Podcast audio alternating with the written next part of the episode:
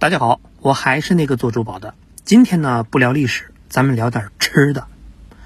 我首先是跟各位打个赌，不管你是在广西、云南还是河北、四川，我赌你根本不懂牛排。哎，你还真别不服，我考考你，你能分清这个肉眼牛排、西冷牛排、战斧牛排、剔骨牛排，还有菲力牛排吗？好，没有一个回答的。结论是，你不懂。那既然你们不懂，那我就随便说了啊。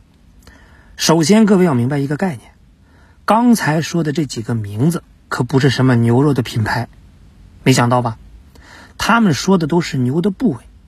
有人就会说，部位不都是牛肉吗？还能吃出猴头菇的味道吗？这里头的学问呢，可是大了。别看都是牛肉，这个部位不同，口感、味道。价格的差别那可老大了。那为了避免你们被那些做直播的给忽悠了，今天呢，我就给各位科普一下。首先，想分清这个牛排，你得记住牛身上的两个地方，一个呢是脊柱，一个是第十三根肋骨。没概念的话呢，自己照照镜子做个参照。在这个脊柱的下边靠里的位置，藏着一条肉，就是咱们常说的牛里脊。把这条肉切成片儿，就是著名的菲力牛排。因为这块里脊肉平时的运动最少，肌肉纤维很细，也没什么筋头巴脑，所以呢，菲力牛排巨嫩。不过有利有弊，菲力牛排没有肥油和筋，吃起来呢会少点牛肉味儿，口感也就比较单一。而且因为量少，所以呢非常贵。当然了。如果各位想要口感丰富、牛味十足，还能便宜点，你们呢就往这个脊柱外边摸，有一条贼长的趴在脊柱上边的肉，叫背最长肌，在第十三根肋骨那儿切刀，把这条肌肉分成两段，前边的一段呢切成片就叫肉眼牛排。为什么叫肉眼呢？因为肉眼牛排中间那块有块脂肪。像个小眼睛，所以呢，得名儿。这个肉眼牛排是有肥有瘦，牛油的香味是非常足，自然吃到嘴里也是非常的滋润。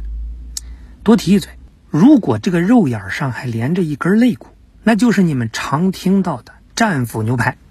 好了，这是说的这条切开的背最长肌的前段，那后段切成片儿就是西冷牛排。各位再遇到西冷牛排，可以注意一下，在西冷牛排的油脂和肉中间呢，有条深色的线，这条线就是西冷的筋膜，口感是弹而不烂，筋道有嚼劲儿，而外边那层白边儿就是香香的油脂。注意了，这条白边儿也是西冷牛排最显著的特点。再提一嘴。在背长肌和里脊重合的地方，连着脊柱骨一起切片肉下来，就会得到一块剔骨牛排。注意，这个剔骨牛排除了一块脊柱骨以外，一边会有一点菲力牛排，另一边呢会有大一点的西冷牛排。好了，各位闭上眼，咱们总结一下：如果你想象有一头牛，头朝左，尾巴在右。以脊柱和第十三根肋骨做参考，按这个顺时针看，左上角也就是脊柱的前段是牛味最足的肉眼牛排，右上角呢，也就是脊柱的后段是有肥有瘦有筋的西冷牛排，右边三点钟的位置是菲力和西冷再加上一块脊柱组成的剔骨牛排，右下角是最嫩的。牛里脊、菲力牛排，那最后的左下角就是肉眼和一根肋骨组成的战斧牛排。所以这一圈绕下来，各位再吃牛排，知道选哪个性价比最合适了吧？对了，那必须是有肥有瘦还带筋儿的西冷牛排呀。最后呢，也温馨的提醒一句：战斧牛排和肉眼牛排其实呢肉都是一样的。